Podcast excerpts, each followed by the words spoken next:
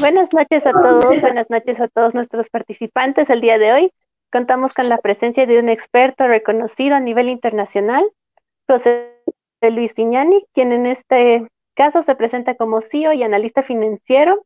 El día de hoy nos presentará el tema de burbujas tecnológicas.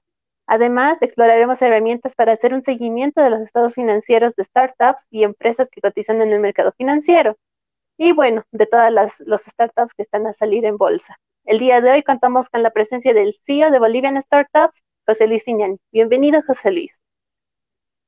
Hola, María René, muchas gracias por la invitación. Y pues bueno, pues estamos aquí, tenemos una hora para poder hablar sobre el tema de las burbujas tecnológicas. Eh, bueno, para los que no me conocen, yo soy José Luis Iñani, soy el CEO de Bolivian Startups, soy analista financiero, eh, tengo una empresa que es Signani Investment, eh, que es una venture capital. Tenemos exposición en startups y empresas en, España y también ahora en Bolivia. Estamos acelerando unas eh, startups con Bolivian Startups y en una de ellas ya tenemos una, una pequeña inversión, pero así estamos comenzando. Hemos iniciado en abril las actividades con Bolivian Startups. Bueno, eh, la invitación que se me hizo es para hablar sobre el tema de las burbujas tecnológicas. Y para hablar sobre las burbujas tecnológicas, me encantaría primero explorar el concepto de startup. Mucha gente me pregunta qué es una startup. Muchas personas eh, tienen la idea de que es una pequeña empresa. Y en realidad, una startup es una organización o una institución que ofrece un producto o un servicio en condiciones de extremada incertidumbre. ¿Qué significa eso? De que no se sabe si esto va a ser exitoso o no. Se está buscando, se hace una exploración del mercado si el producto o el servicio es aceptado. ¿Y por qué? ¿Por, qué no se puede tomar como una empresa pequeña? Porque esta startup puede ser una idea interesante. Muchas veces tenemos muchas ideas muy buenas, interesantes, pero el reto nuestro es hacer de estas ideas interesantes ideas de negocio. Entonces, mientras no suceda eso, seguimos explorando. Y ahí viene el concepto de startup. En ese, en ese espacio entre la idea interesante y la idea de negocio consolidada, es donde estamos explorando con esta organización que ofrece un producto y un servicio. Ese es una startup.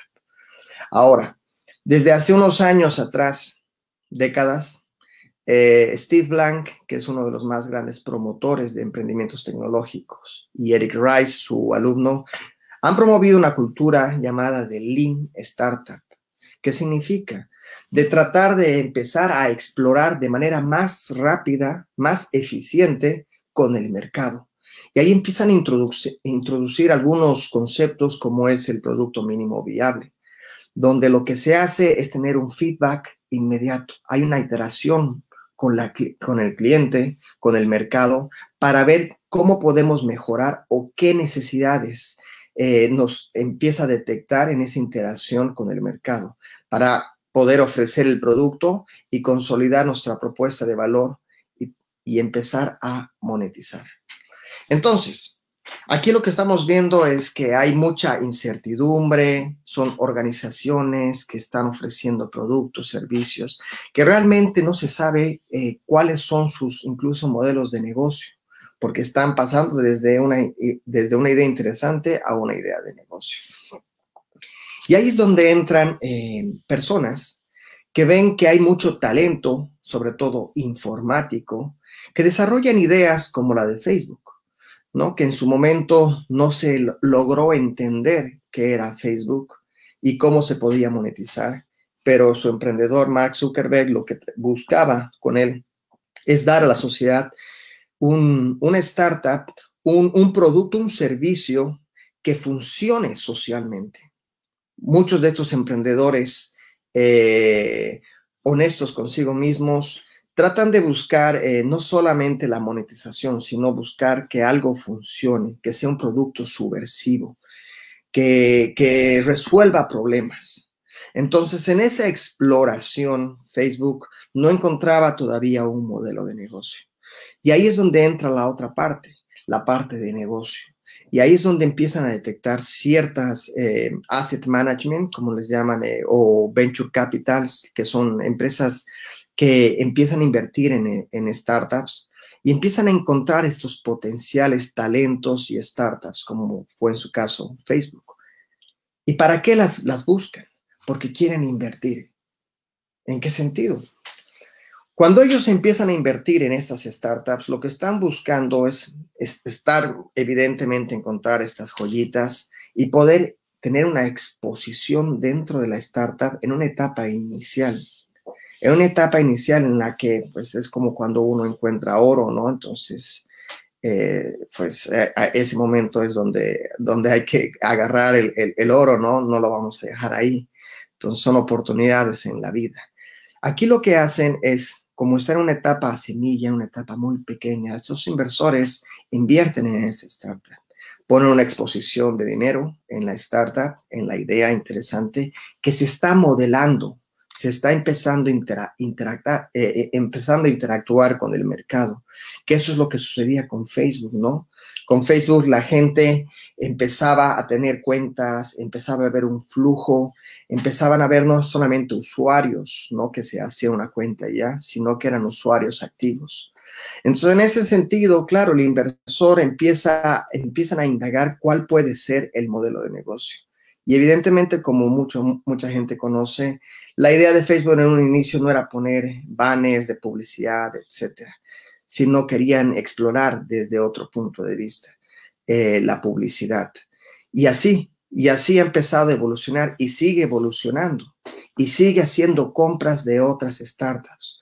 Entonces, aquí hay un tema muy importante, ¿no? Que todo lo que es el mundo tecnológico, el mundo de las startups, que es un mundo incierto, muchos inversores tratan de, detectarlas para tener una exposición y poder, eh, eh, ¿no? A largo plazo, incrementar esa exposición que tienen sobre la startup si han invertido 10 mil y ahora la startup después de tres años genera 15, 5 eh, mil, dólares al mes, pues esa startup pues ya está un poco más valorada de, lo que comenzó en un inicio. Entonces muchos inversores hacen lo que le llaman el exit, por ejemplo. Entonces ya la startup ya no vale pues los 10 mil, sino puede valer unos 50 mil. Y por ahí otra persona que ya le ve otro, otro valor a la startup y quiere comprársela, entonces la puede vender. Y claro, si se la vende a 50 mil, mi participación pues ahí ha hecho 40 mil. Y así es, ¿no? Entonces aquí hay un tema muy interesante, porque los, los inversores, ¿por qué hacen este tipo de exposición en startups? ¿no? Uno diría, pero es muy arriesgado. Evidentemente el riesgo está vinculado a la rentabilidad, mayor riesgo, mayor rentabilidad.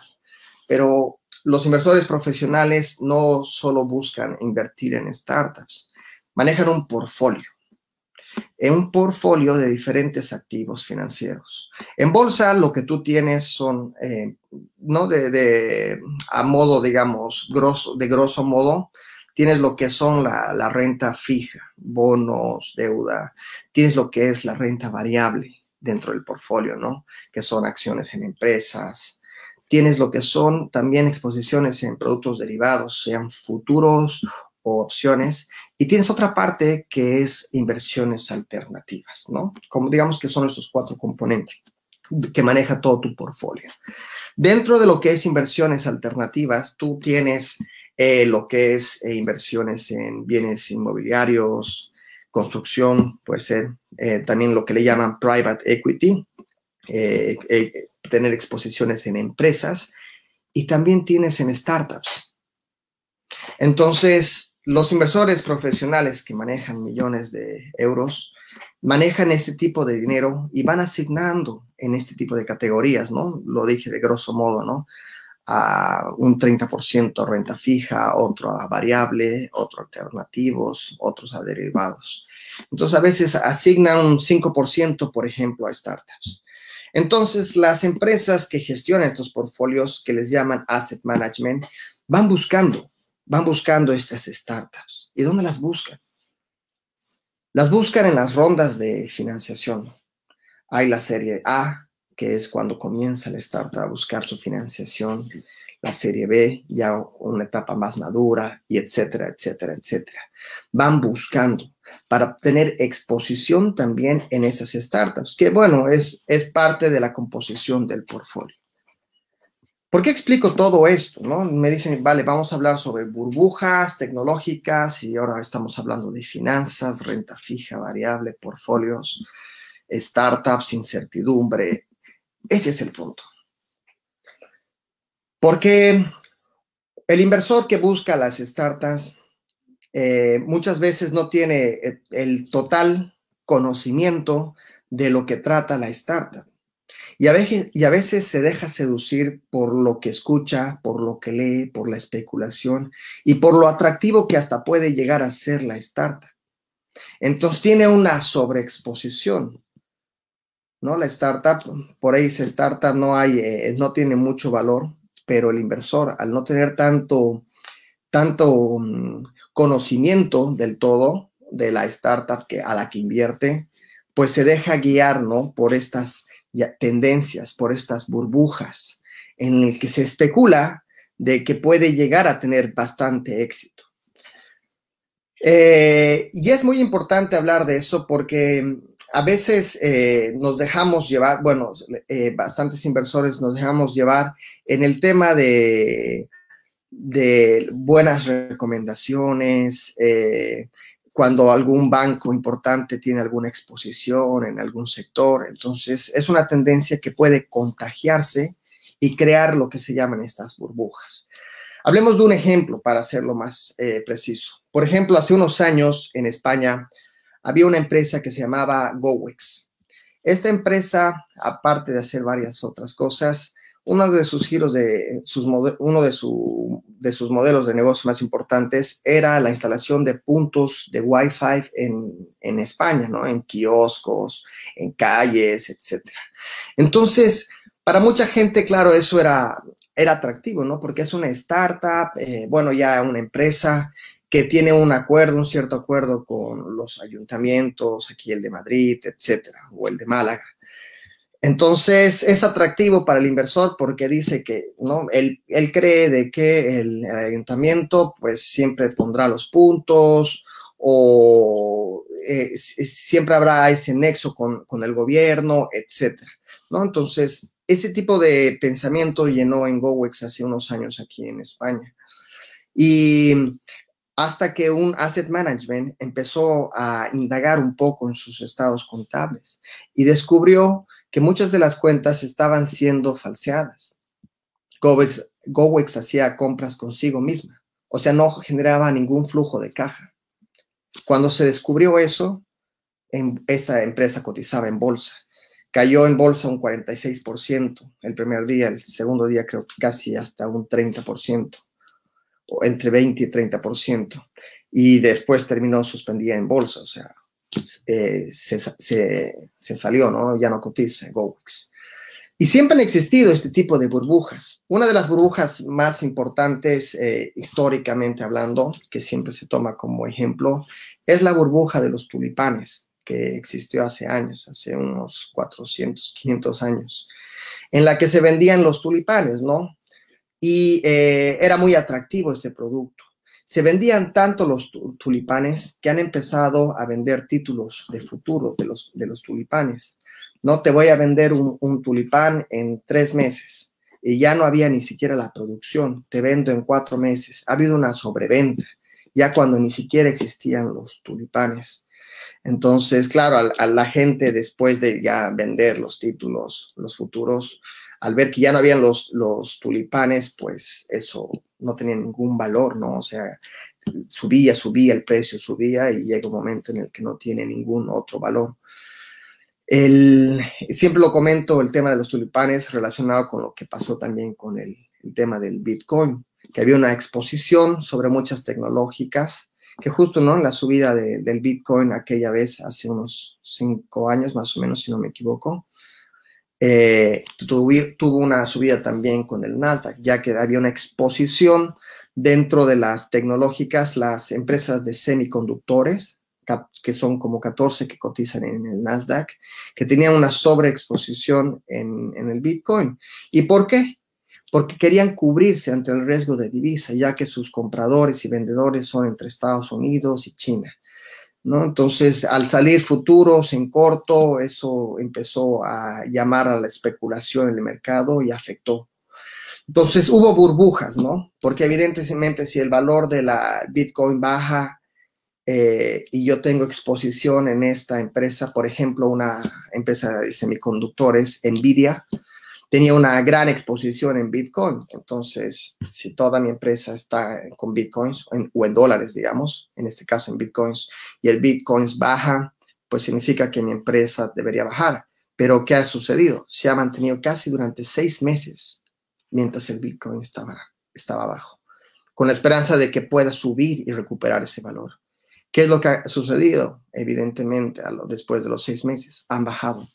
Nvidia ha perdido casi el 50% de su valor.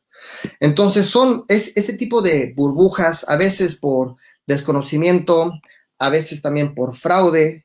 Hay otro fraude que, eh, que hubo grande en Estados Unidos, que es el caso de la burbuja de la Enron, que era una empresa energética que, bueno, ¿no? vendía servicios eh, energéticos, domicilio, empresa. Y se hablaba de una expansión en la India, Que en la India, etcétera. Pero nadie fue a la India y no tuvieron nunca eso. Entonces, como había esa, esa especulación de que Enron estaba creciendo y subiendo y que la India otro mercado, y cuando descubrieron que evidentemente no había en, la India nada, pues el valor de Enron pues cayó. Y, así, ¿no? Entonces hay una serie de burbujas que a veces por eh, desconocimiento, por estafa, empiezan a, generarse un mismo valor, este, este activo o esta empresa, sin que reflejen sus estados contables.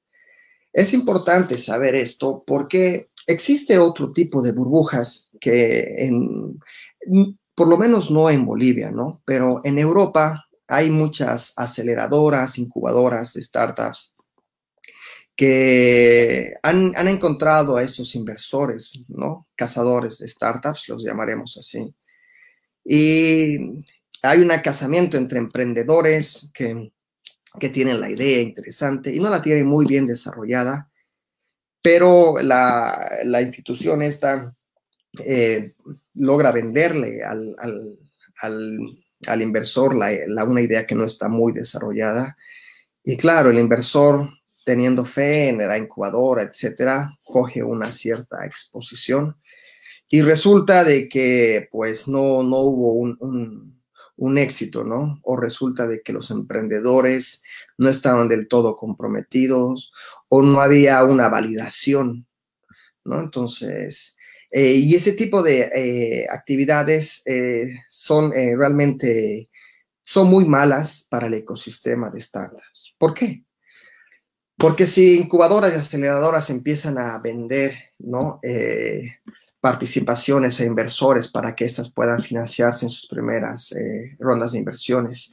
Y esta startup o este emprendimiento todavía no está maduro, entonces es muy irresponsable se es muy irresponsable y se está fomentando a una burbuja, a una burbuja, porque realmente esta startup, ¿no? En este ejemplo, nunca ha tenido una validación, ni siquiera ha estado en el mercado, ni siquiera ha hecho una venta, solo es una exposición en un PowerPoint. Entonces son burbujas, ¿no? Burbujas en las que se cree que va a funcionar, ¿no? Como comencé al principio, una idea interesante, se cree que es una idea de negocio. Y no es así. No es así. Porque lo que se tiene que hacer es, como expliqué en un, en un, primer momento, el tema del Lean Startup, eso es una de las herramientas más fáciles en las que uno puede empezar a cultivarse en sí mismo, en su forma de vivir incluso, a empezar a validar. No a validar, porque no podemos partir de la idea de que nosotros tenemos la razón. Es el mercado el que nos va a decir qué es lo que le gusta. Es el mercado nuestro juez. En este punto yo siempre explico sobre un ejemplo, es un ejemplo clásico que, eh, que lo he creado y siempre lo, lo, comento. Hay dos emprendedores, aquí está el clásico y aquí está el moderno. los dos van a abrir un hotel de animales, los dos abren el hotel de animales. Pero el, el, el clásico dice, tengo mi plan de negocio, es infalible y lo empieza a armar el negocio y se queda en hotel de animales. En cambio, el moderno, no abre el, hotel de animales, pero abre para hacer una exploración y descubre que el 80% de sus clientes son gatos. Entonces, ¿qué va a hacer? Pivotar. Pivotar, ¿no? Cambiar. Y, y, cambia y lo vuelve de un hotel de animales a un hotel especializado en gatos. Sin embargo, el emprendedor moderno sigue indagando, sigue averiguando y quiere ver por qué los gatos van ahí y encuentra de que es por la comida. Entonces, ¿qué es lo que va a hacer? Va a pivotar. Pero esta vez agregamos un concepto más, que es la escalabilidad. Porque vendiendo comida para gatos lo puedes hacer en toda Bolivia, de una forma más fácil y con menos costo. En cambio, abrir hoteles de gatos en toda Bolivia incurres bastante en costos, ¿no? Y no es tan escalable. Aparte que por el Internet podrías vender hasta por envíos pets, por ejemplo, tu comida de, gatos. Sin embargo, este emprendedor sigue indagando y quiere saber, pero ¿por qué esta comida de gatos? Y empieza a, buscarse un nicho de mercados, ¿no? Gatos con pedigree, etc. Esa es la exploración. Entonces, el inversor lo que está buscando es este tipo de emprendedor. Es un emprendedor que que, eh, que tiene mucha ambición, que tiene mucho deseo de conocer cuál es la necesidad del mercado, de su cliente. ¿No? Entonces, existen, existen estos emprendedores. Y muchos de esos emprendedores son muy talentosos, son muy talentosos en un aspecto, hasta en fútbol. He conocido un emprendedor en Santa Cruz que tiene una startup de, de fútbol y no es un apasionado. Y eso es lo que gusta. ¿No? Eso es lo que gusta. Pero evidentemente como hay una tendencia de emprendimientos eh, y, este tipo de tendencia de, trabaja para ti, etcétera, entonces se ha, llegado a llenar de varias ideas interesantes, varias burbujas, en la que los eh, inversores pues no, no pueden distinguir estas, estas, estos emprendimientos o por lo menos el ánimo de, del emprendedor. Y sobre este tema, es bien interesante hablar sobre lo que son los copycats. El tema de las burbujas pueden existir eh, con más frecuencia en países eh, como en Estados Unidos, donde se han inventado ya muchas cosas y se han validado muchas cosas y, ya están buscando algo más diferente y más diferente. Pero en países como en Bolivia, eh, deberíamos indagar en el copycat, ideas que ya han sido eh, validadas y funcionan en otros países del mundo, no como eh, en el tema de, los deliveries. ¿no? Yaigo, eh, que es una gran empresa de Ariel en Santa Cruz, es, claro, es un copycat, él, él no es el que ha creado la idea de, del delivery, ¿no? son otros. Y aquí hay una cosa muy importante, porque tú cuando haces un copycat, este es un copycat, copiar una idea que ya ha sido validada, estás aminorizando la, probabilidad de que tu emprendimiento sea una burbuja, ¿no? Que se quede en esa idea interesante. Pero aquí hay un elemento muy importante para que dejemos de tener esa burbuja. Es el management, la administración. Muchas veces la gente me pregunta y me dice, eh, ¿cómo, eh, qué es lo que hace el emprendedor? ¿Qué es lo que debe tener? o qué requisitos o qué debe estudiar. Lo más importante del emprendedor es su gestión, ¿no? Porque la idea es, es lo segundo en esta historia, no es lo primero, sino es la gestión. Y siempre explico con el tema de Coca-Cola. Hace más de 100 años, si no me equivoco, en 1886, eh, nació Coca-Cola ¿no? Con una, que nació Coca-Cola en un contexto en el que todo mundo quería sacar su bebida refrescante. y todo mundo tenía su bebida refrescante. Coca-Cola era una más. Y la mejor de aquellos tiempos era la que algunos deben conocer, a Dr. Pepper. O sea, Coca-Cola era una más. Es como en este contexto. En este contexto, la gente no quiere sacar sus bebidas refrescantes, la gente quiere sacar sus aplicaciones, ¿no? Entonces, en ese es, son diferentes contextos, pero en el contexto de Coca-Cola, Coca-Cola era una más. Pero ¿qué ha hecho la diferencia? ¿Por qué es tan exitosa hasta ahora? Es por el manejo, es porque logra reinventarse. Por ejemplo, hace unos días estamos haciendo una valoración de Disney, que es una gran empresa que cotiza en bolsa, es una gran empresa. Disney ha tenido la capacidad de poder reinventarse y acomodarse siempre a las necesidades del mercado. Es más, ya ha sacado su propio streaming como el de Netflix, muy similar. Y ha logrado comprarse grandes franquicias como las de Marvel, las de Star Wars, etc. Claro, y aquí cuando hacemos el análisis decíamos, Disney es fenomenal, porque se ha cansado de hacer películas de princesas y ha empezado al otro mercado, ¿no? Entonces, logra, logra reinventarse. De eso se trata porque si no nos adaptamos de una manera rápida a las necesidades, a las nuevas necesidades del mercado, al nuevo contexto en el que se vive, pues nos quedamos en, nada, ¿no? Nos quedamos en el pasado. Y, podemos pecar nosotros de copiar, las, eh, hacer copycats eh, que no están eh, del todo maduros o tal vez tener mucho ánimo de hacer un emprendimiento y no, no saber cómo gestionarlo y crear este tema de, ¿no? Y tratar incluso de buscar financiación en el banco.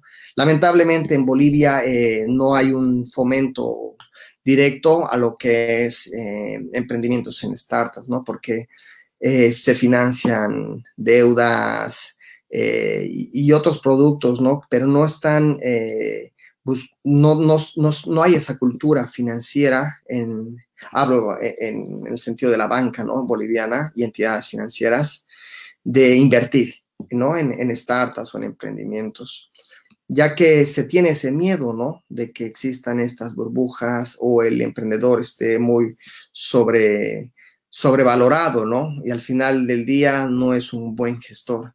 En cambio, en países como en Europa eh, eh, hay hay ese incentivo. Incluso hay bancos que tienen sus departamentos especializados en startups, hay montones de concursos de, startups, hay montones de facilidades de conseguir financiación.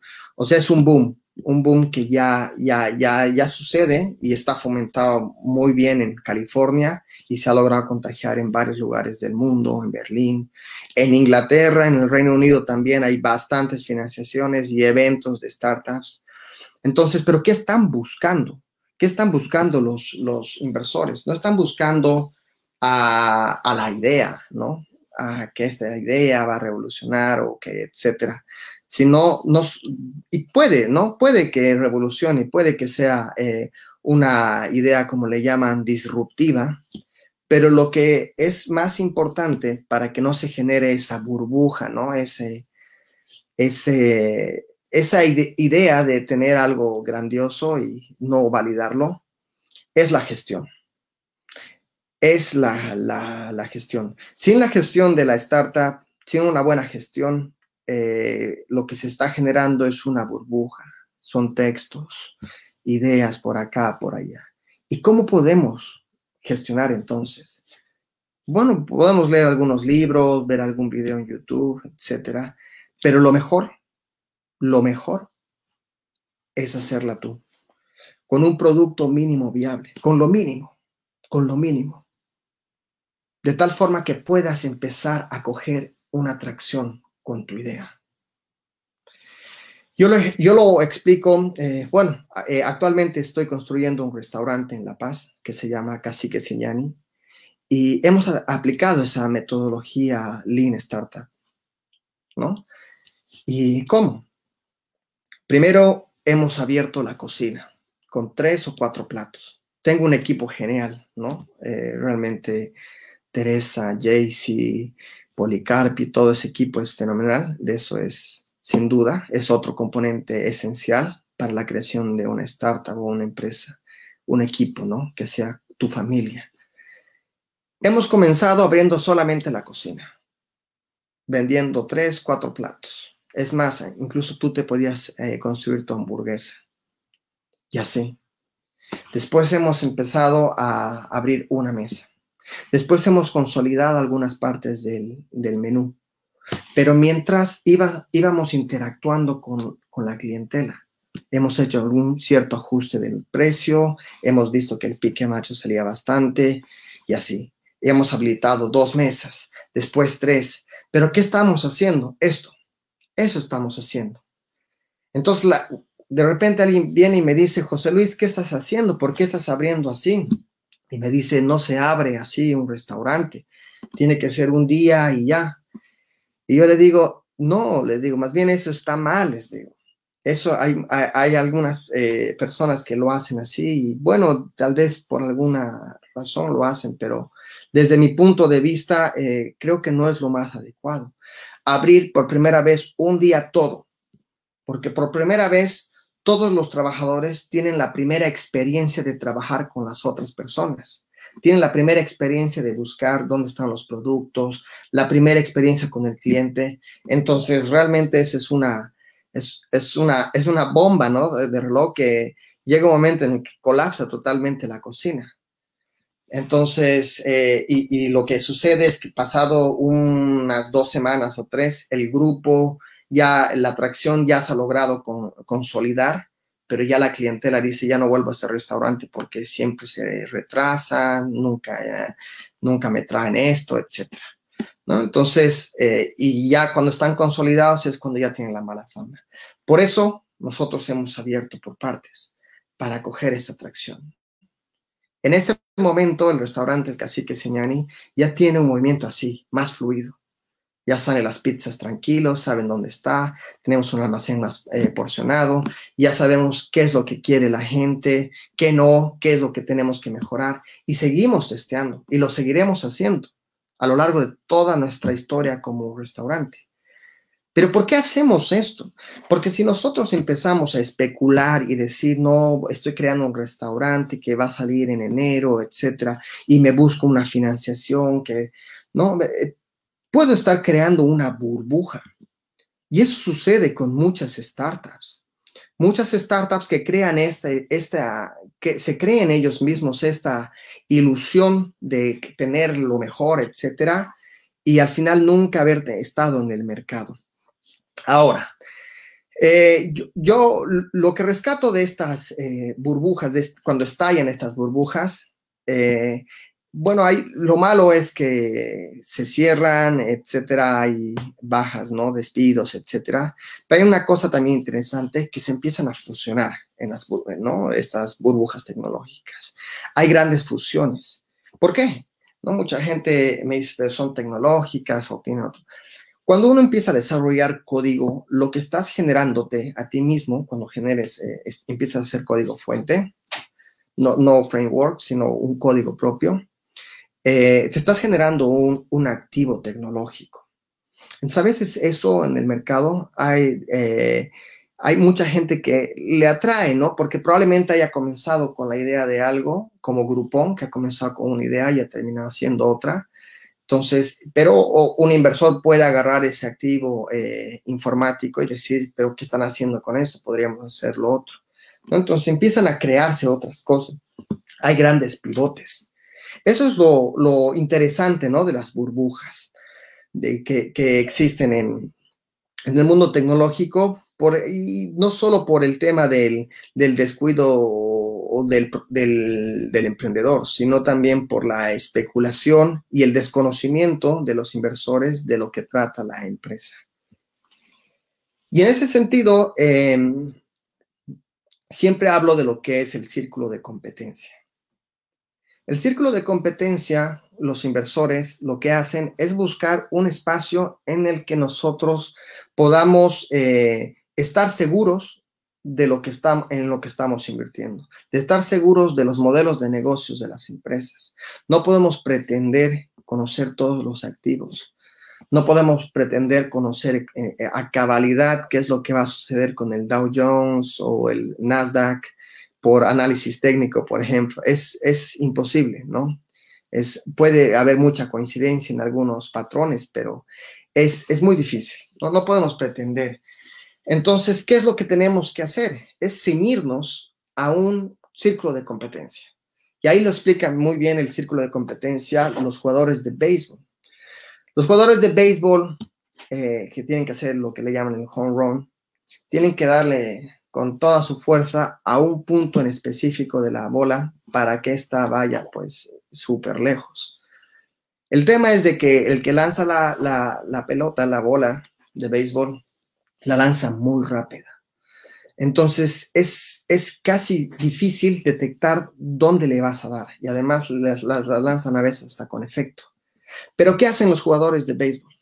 Muchas veces, o los arqueros en los penales, se juegan y dicen, me voy acá.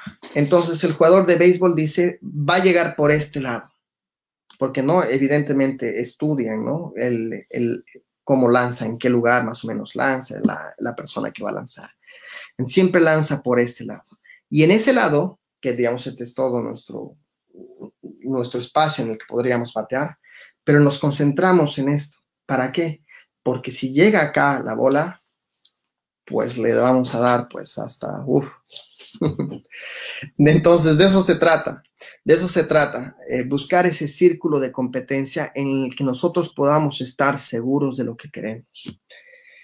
Y así es que quiero llegar a lo que es un análisis. Lamentablemente no tengo mucho tiempo para hablar sobre burbujas, es una, una hora. Estoy tratando de resumir todo. Espero no haberlos mareado de, o, bueno, haber dicho alguna cosa que tal vez igual me pueden preguntar al final.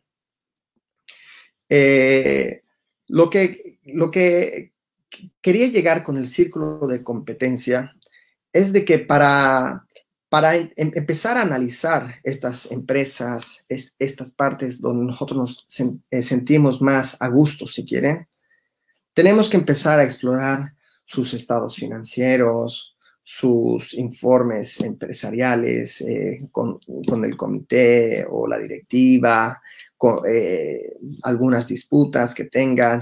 O sea, se empieza a hacer una cierta averiguación para que no solo entender el modelo de negocio, sino también cómo está por dentro esta empresa. ¿no? Y nos, empezamos a dedicar a, estudiarlas, a estas empresas. Y ahí nacen diferentes componentes.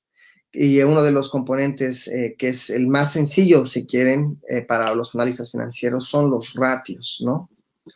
Eh, ratios les dicen en español, ratios, pero bueno, esos los ratios eh, nos, dan unas ciertas pautas, una, aproxima, una aproximación de la, del activo financiero que queremos estudiar, que queremos analizar. Pero evidentemente, como en, la bolsa y en todo, hay pues de todo, hay muchas variedades. Pero hay que entender eh, qué ratios nos pueden ayudar o qué datos nos pueden ayudar para poder entender esta empresa y poder detectar esas burbujas, ¿no? En este caso hay una sobrevaloración, ¿no? Es una burbuja, ¿no? Hay una sobrevaloración. Por ejemplo, eh, nosotros tenemos exposición en un activo que desde hace tiempo, bueno, cerramos y abrimos posiciones en, a mediano o largo plazo, que es Boeing, ¿no? Es la empresa que hace aviones. Y aquí hay una cosa, ¿no? Podría analizar sus deudas, etcétera, pero hay un, ratio que a mí me encanta de Boeing. ¿no? Que es eh, el ratio que me mide la conversión del dinero, el ciclo de conversión del dinero. En cuánto tiempo el dinero que se inyecta a Boeing se convierte en, eh, bueno, o sea, se inyecta ese dinero para hacer el avión, después se hace el avión, se lo entrega al avión y después se paga, ¿no? Porque en estas grandes empresas también los pagos tienen una cierta eh, latencia, ¿no? No es inmediato. Entonces, desde que se tiene el dinero hasta que se cobra el, dinero por la venta del avión, hay un ciclo, ¿no? Hay un periodo. Y para mí, por ejemplo, es uno de los ratios más importantes y que, se lo calcula, ¿no? Un ratio más o menos, eh, ahora eh, tal vez se debía ajustar, pero está por los 257, si no me equivoco, días. ¿Qué significa? De que si Boeing logra vender un avión ahora, te vendo a ti un avión, en 257 días voy a hacer efectivo ese dinero. ¿Qué significa? De que si ahorita mi empresa, digamos, vale 10 y yo te he vendido un avión eh, por unos 2, digamos, entonces ahora no voy a tener esos dos, pero sé que en 257 días voy a tener esos dos. Pero ¿qué pasa si hay un, de repente por una cosa del mercado o alguna, alguna cosa ajena a Boeing, el, la acción, su valor empieza a bajar y llega a 7? Por alguna extraña razón, ¿no? estoy hablando de una forma, digamos, didáctica, ¿no? No es que sea algo así, pero estoy hablando para que un poco veamos cómo poder detectar este tipo de burbujas, darles algunos consejos y algunas herramientas. Entonces, nosotros sabemos que al 257 esto va a tener una, sí o sí, se va a hacer efectivo esos 2000, ¿no? Y además que no solo que se va a hacer efectivo, es que cuando se haga efectivo, eso lo tienen que incluir en sus estados financieros. Y en sus estados financieros pueden eh, publicarse después de 257 días. Pero si nosotros tenemos el contrato que se ha vendido el día de hoy y sabemos que esta fecha se va a hacer efectivo, nosotros incluso hasta nos podemos anticipar a lo que se va a hacer efectivo ese dinero antes de que se haga la publicación de los informes. Entonces ahí para mí es un rato importante porque sé que va a volver ese valor y va a subir más, porque no solo ha vendido uno, ha vendido diez. ¿No? Entonces, ese dato lo tengo yo. Y si el mercado me, ayuda, por, decirlo así, y hace que su valoración baje por una cosa ajena voy, pues es una ganga, no está infravalorado. Y en ese momento podríamos eh, abrir una exposición. En las burbujas sucede lo contrario, ¿no? Que no se tiene contratos, no se tiene nada eh, y se especula, ¿no? O se habla o se hacen ventas ficticias como lo que pasa en GoWex y empieza a subir o lo de Enron, ¿no? Que tenemos una empresa en la India y va subiendo. Entonces la gente cree que va a tener mucho más valor. Que eso es lo que sucede muchas veces con Tesla, que es una es un activo muy peligroso, muy volátil, porque sube, baja, que vamos a llegar a Marte, que no, que ahora sí, entonces sube, ¿no? Porque llegar a Marte, hacer turismo espacial como lo que están haciendo los de Virgin, pues es increíble, ¿no? Pero ¿será? ¿Se podrá? ¿Es, es sostenible? ¿La gente pagará por eso? Entonces hay mucha especulación, ¿no? Incluso se habla del litio, que ahora por las elecciones ha bajado Tesla y le echan la culpa a las elecciones bolivianas.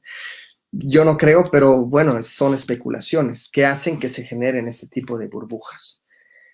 Entonces, em, yo les quiero hablar de algunas herramientas eh, importantes, así para ser más concretos. Ya hemos hablado de las, del círculo de competencia. Analicen empresas, startups que realmente puedan eh, estudiarlas y que por lo menos les guste, ¿no? O quieran explorar un poco más no vayan al, análisis técnico, que en realidad el análisis técnico para los que hacen trading solamente es una ah, idea, es una ayuda para decidir cuándo vas a entrar en tu posición, pero la posición ya la has decidido, si vas a entrar en largo o en corto. Solo te ayuda a definir el timing, el análisis técnico. Entonces, lo primero, busquen un círculo de competencia eh, donde puedan estudiar entender esas empresas. Lo segundo, tienen que tener una, eh, una metodología de recolección de información. ¿En qué significa esto? Que ustedes lo primero que van a hacer de la empresa Boeing, por ejemplo, es sacar toda la información. Es el primer paso que hace el analista financiero. Sacan toda la información, recolectar, recolectar. La tienen así todo destrozada. Es como que han tirado el puzzle, ¿no? Está ahí el rompecabezas. Y después eh, lo que hacen es ordenarla cuando haces un rompecabezas muy complejo, pues pones las azules, las verdes, dónde está la cabeza, si más o menos vas poniendo, aunque no las, las logres unir, pero ya las vas agrupando, vas agrupando. Y una vez que las agrupes, las vas ordenando y analizando, ¿no? Esta es de acá, esto es de aquí, ya, ya está más, eh, más categorizado, ¿no? La, toda la información que estás y estás empezando a darles prioridad o cuál es más relevante o cuál no, etcétera. Y aquí hay una cosa muy importante, que esta recolección, eh, eh, ordenar y análisis de los datos tiene que estar ligado a una comparativa. Tú nunca puedes decir si esto está bien o está mal si no hay un, un, segundo, ¿no? Lo segundo es lo que te va a decir si está bien o está mal. Tienes que buscar comparables, que ese es lo más importante al momento de recolectar información. Y ahí es donde viene lo tercero, que cuando ya empiezas a analizar estos datos es donde empiezas a sacar tus ratios financieros. Y hay varios. Por ejemplo, uno rápido es el PER, ¿no?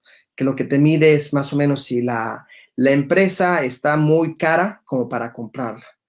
Y en este caso eh, quería hablar sobre Zoom, que mucha gente conoce, ¿no? Esta empresa Zoom, que es la, la de videollamadas, ¿no?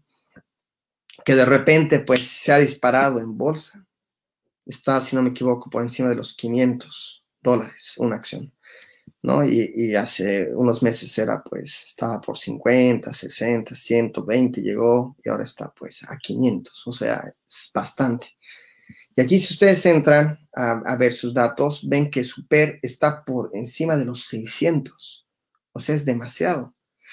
Mucha gente me dice, sí, pero las tecnológicas, hay que ver sus comparables, ¿no? Hay que ver, porque hay, hay PERS de empresas que son elevados, pero si sus comparables también son elevados, pues tiene un cierto sentido. Por ejemplo, las de semiconductores oscilan entre 20, más o menos, un PER. No 20, si está a 60, está muy, muy cara, digamos. Entonces es malo. Ahorita la pueden ver, Zoom está totalmente, desde mi punto de vista, sobrevalorada. Pero aquí hay una especulación, no podría ser una burbuja Zoom. Hay una especulación que dice que la gente por el tema del COVID ya ha empezado a agregar como hábito de vida el tema de las videollamadas. Pero como insisto otra vez, hay que ver los comparables. Hay bastantes alternativas y mejores incluso que Zoom. Por ejemplo, esta plataforma que estoy utilizando ahora, que es StreamYard, es mucho mejor que Zoom y en precios está mucho mejor. No puedo tener eh, llamadas, conferencias, está muy bien.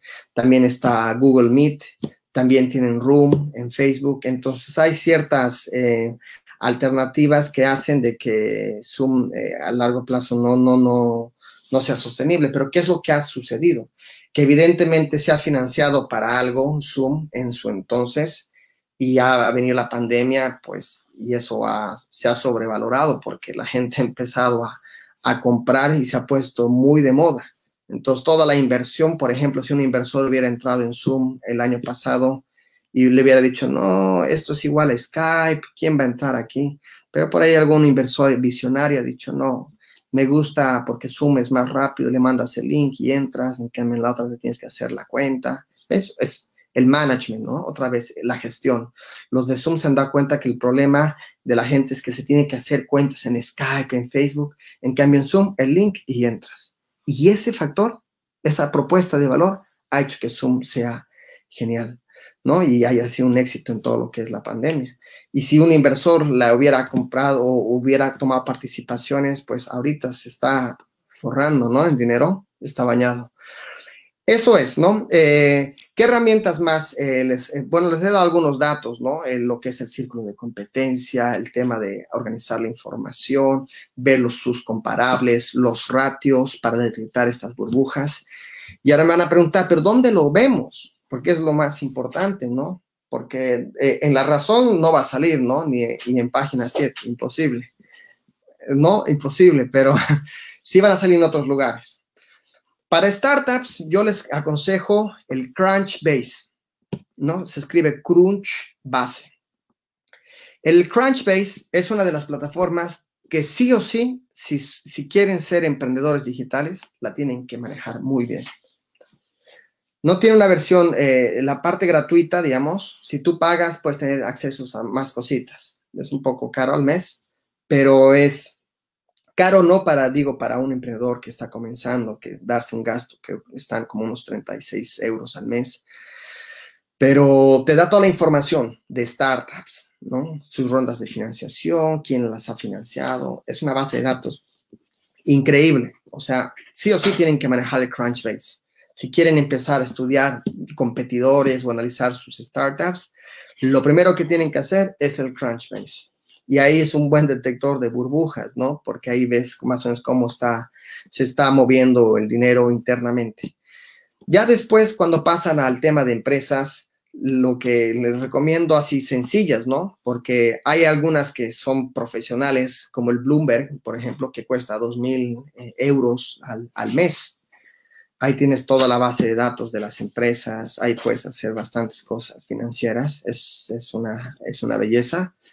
Pero hay una versión, digamos, em, accesible, digamos, a todos, que es en su misma página web. Tú entras a bloomberg.com eh, .es eh, y ahí pones el ticket, ¿no? El ticket me refiero al, a la forma de cómo se llaman estos activos financieros. Por ejemplo, el Banco Santander está como SAN, o en el caso de Zoom, su ticket es ZM.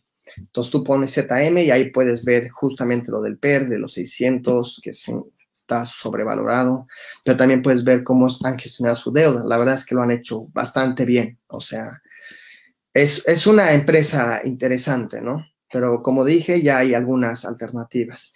Y el otro que yo les recomiendo que empiecen también a indagar para ver este tipo de las burbujas es el TechCrunch, T-E-C-H, ¿no? De, de, tecnología, y Crunch. El TechCrunch es una revista digital, ¿no? Que la hacen en, eh, la mayor parte de su contenido es de California y de todos los eventos que hay, y ahí pueden hacer un seguimiento de startups y todo este, este mundo tecnológico para ir empezando a detectar, seguir algún consejo y, y etcétera. Ahora, yo les quería hablar sobre una última cosita, ya para terminar. Ya les he comentado un poco de todo. Eh, también eh, les eh, es el tiempo es limitado, no se puede hablar de todo, todo esto en, una hora, pero creo que he tratado de resumirlo y hacerlo lo más rápido que, he podido. Lo último que les quería comentar es sobre Cabify. Cabify es una de las startups que más me encanta, española. Me encanta esa startup. Y siempre le, lo digo, ¿no? En Bolivia, ¿por qué no lo hacemos? Hay que hacerlo. Bolivia en Startups lo va a hacer. Eh, bueno, si hay algún emprendedor que la quiera hacer, pues busquemos cómo hacerla juntos. Cabify es el Uber, ¿no? Como todo el mundo conoce el Uber. Cuando llegó Uber acá, pues era la sensación. Y salió Cabify y todo el mundo decía es como Uber, pero no es como Uber.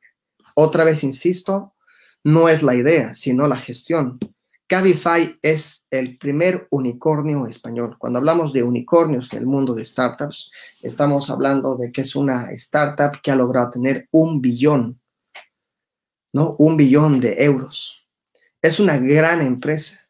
Te dan un servicio de calidad y el precio es menos que los de un Uber. Yo cuando pedí un Cabify en Madrid, pues llegaba con el Cabify, me decían, uy, y este auto, qué bonito, etcétera. No son, hasta algunos de los Cabify son Teslas y el precio es menos. Y además, además que el servicio es excelente. Tú entras y el conductor te dice el clima está bien, te dan una botella de agua, te tratan pues de primera, pagas menos, o sea, parece hasta absurdo. Es un éxito es un éxito. Y no solo en España, sino en Inglaterra. O sea, de eso se trata, ¿no? Y lo más importante de esta empresa que me encanta, que me encanta en Europa, es que les han metido un montón de demandas, les han hecho un montón de problemas, emprender e, eso te trae, pero han sabido resolverlas todas con mucha inteligencia y paciencia, ¿no? Entonces, y, y yo les comento de Cabify porque también en este pequeño workshop quería eh, hablarles sobre empresas que van a salir a bolsa.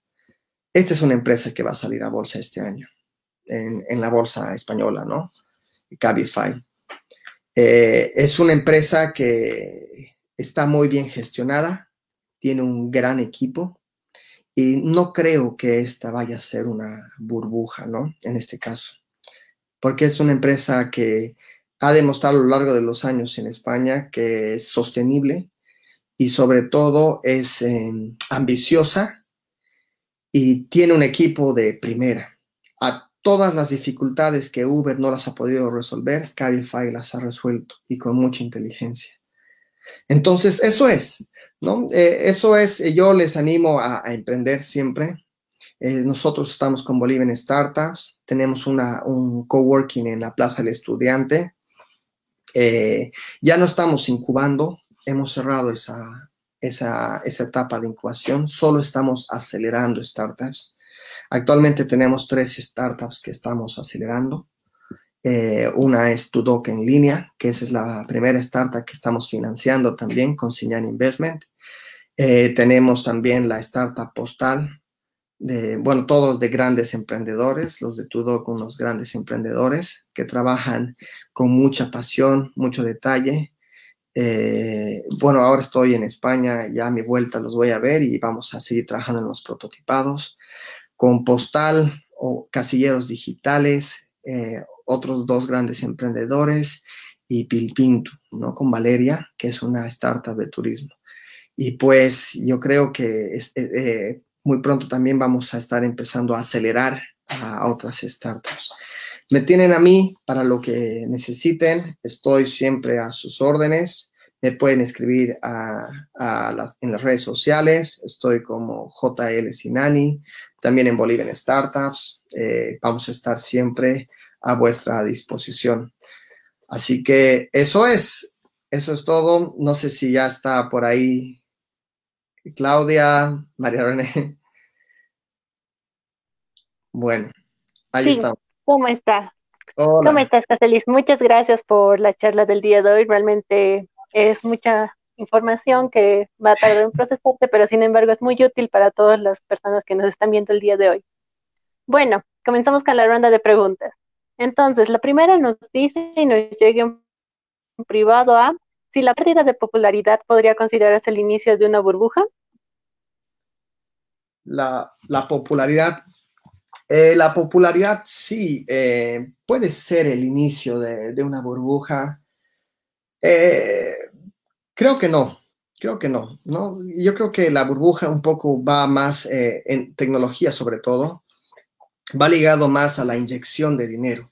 Inyecciones de dinero desmesuradas, ¿no? Que la gente empieza a poner dinero y más y más y más y, y es como que tú quieras vender limonadas y me dices, voy a vender el sábado y yo te digo, te voy a financiar, tú me dices, vas a ganar tantos y te doy, no sé, mil bolivianos, ¿no? Y no la abres. O me dices, lo he postergado y te doy otros mil a 100 semana y así, y nunca la abres. Y al final te he terminado dando mil dólares. Y, ¿no? Entonces, yo creo que va más vinculado al tema de la inyección financiera. Ok, muchas gracias, José Luis. Otra pregunta nos indica, a ver, permítame un momentito. ¿Cuáles serían los tips para sobreponerse de un estallo de una burbuja? Eh, vale, si, tú, yo creo que se refiere a si tú tienes una burbuja o, como inversor. O... Creo que se refiere a que si estás en posición de estar en una burbuja, ¿cuáles serían los tips para poder sobrellevar la situación? Vale, a ver, bueno, en este sentido hay dos, dos posiciones. Una que tú eres el dueño de la empresa, como en el ejemplo que te he dado de la limonada, que te he dado dinero, dinero, dinero y al final nunca vendiste las limonadas, digamos. Entonces tú, en tu posición, eh, ¿cómo vas a, afrontar? Pues evidentemente eh, se le va a iniciar un proceso porque hay bastante dinero que se le ha dado, que ha sucedido, etcétera. Y para el inversor, bueno, en el caso de que sea un concurso donde hayan varios inversores, pues se entra un proceso de quiebra. Eh, eh, es, complicado, ¿no? Es complicado. Muchas veces las burbujas, eh, cuando estallan, los grandes, bueno, todos son perdedores. Ese es el problema, ¿no? Porque se pierde dinero, de alguna forma se va liquidando, entras en el proceso de quiebra y se van tratando de no sé, eh, tapar los incendios, lo llamemos así. Y, pero también del otro lado, la gente que está trabajando pues deja de trabajar, ya no tiene trabajo. Es pues bien complicado, ¿no? Entonces, no sé cuál, eh, esas podrían ser los dos escenarios, los llamemos así, no sé si esa puede ser una respuesta. Claro que sí, muchas gracias, José Luis. Una siguiente pregunta nos llega al Facebook y nos dice, si es que una startup es una empresa tecnológica de bienes o servicios, o si podría tal vez aclarar mejor el término. Vale, una startup no es una empresa. Hay, hay que comenzar primero. Una startup es una organización o una institución que ofrece productos o servicios, o a veces las dos incluso. ¿Vale? Hasta ahí primero. No estamos hablando de monetizar, de que me va a dar dinero ni nada ¿Y cuál es el siguiente eh, punto de la startup? Que está desarrollado en un contexto de extrema incertidumbre, que realmente no sabes lo que has hecho o cómo, cómo vas a monetizar, como hablaba en el ejemplo de Facebook, cuando han creado no sabían cómo iban a hacer dinero, pero querían crear esa red social. ¿no? Entonces, realmente ese es un gran ejemplo de startup, ¿no? es que estaba en incertidumbre. Y ahí hay otras personas que le agregan la escalabilidad, que también la comenté, que sea una organización o un producto que se pueda distribuir en diferentes lugares. Ahora, ¿por qué no es una empresa? Porque lo que está buscando es eh, transformarse en una empresa. Por eso hablaba de la idea interesante y la idea de negocio. En ese, en ese trance entre la idea interesante y la idea de negocio, es cuando nosotros vamos a llamar startup. Porque cuando deja de ser startup es porque ya es una empresa y ya se ha encontrado un modelo eh, económico sostenible en la que esta organización ya se puede autosostener a sí misma. Y ahí es donde creamos una empresa. Y ahí deja de ser startup. Súper, perfecto. Creo que se respondieron todas las preguntas. Eh, permítame, tenemos una más al interno. La última pregunta, ¿qué debe hacer una startup para ingresar a estas plataformas como Bloomberg? Vale, eh, las startups no, no bueno, eh, donde van a entrar las startups es con más frecuencias en el Crunchbase, ¿no? Que es una, es una base de datos donde se ponen startups, eh, estas ideas interesantes que se están volviendo de negocio. Y ya el Bloomberg es están sobre todo las empresas que ya cotizan en bolsa. Porque el Bloomberg es un sistema, es un software donde tú puedes ver todos los estados contables de las empresas, ¿no? Entonces tú puedes jugar con, sus números, o sea, no los puedes mover, ¿no? Pero puedes empezar a armarte ratios, gráficos, etcétera.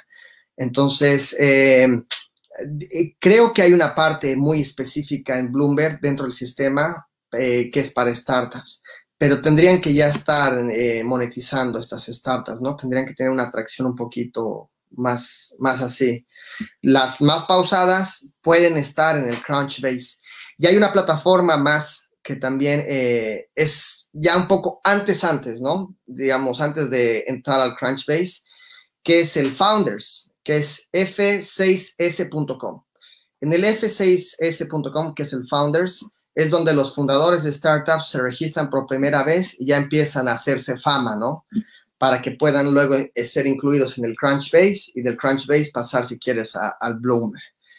Eh, eso es, ¿no? Pero aquí quien decide, evidentemente, son las plataformas, porque Bloomberg es una entidad eh, privada que ofrece, da este servicio. estás en mute. Perdón, gracias. Perfecto, agradecemos mucho a José Luis por dedicarnos su tiempo el día de hoy, por haber compartido su experiencia con nosotros, sus conocimientos. Agradecemos también a Bolivian Startups por apoyarnos el día de hoy.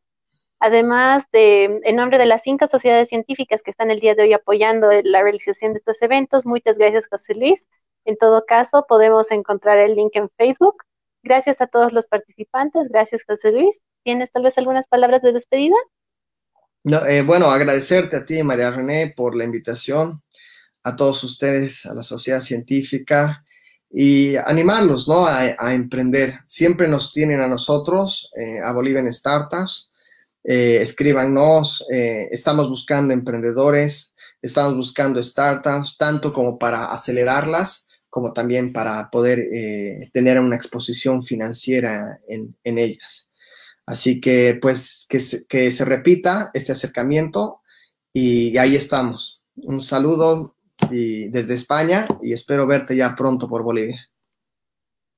Claro que sí. Muchas gracias, José Luis. Muchas gracias a todos los participantes que tenemos el día de hoy.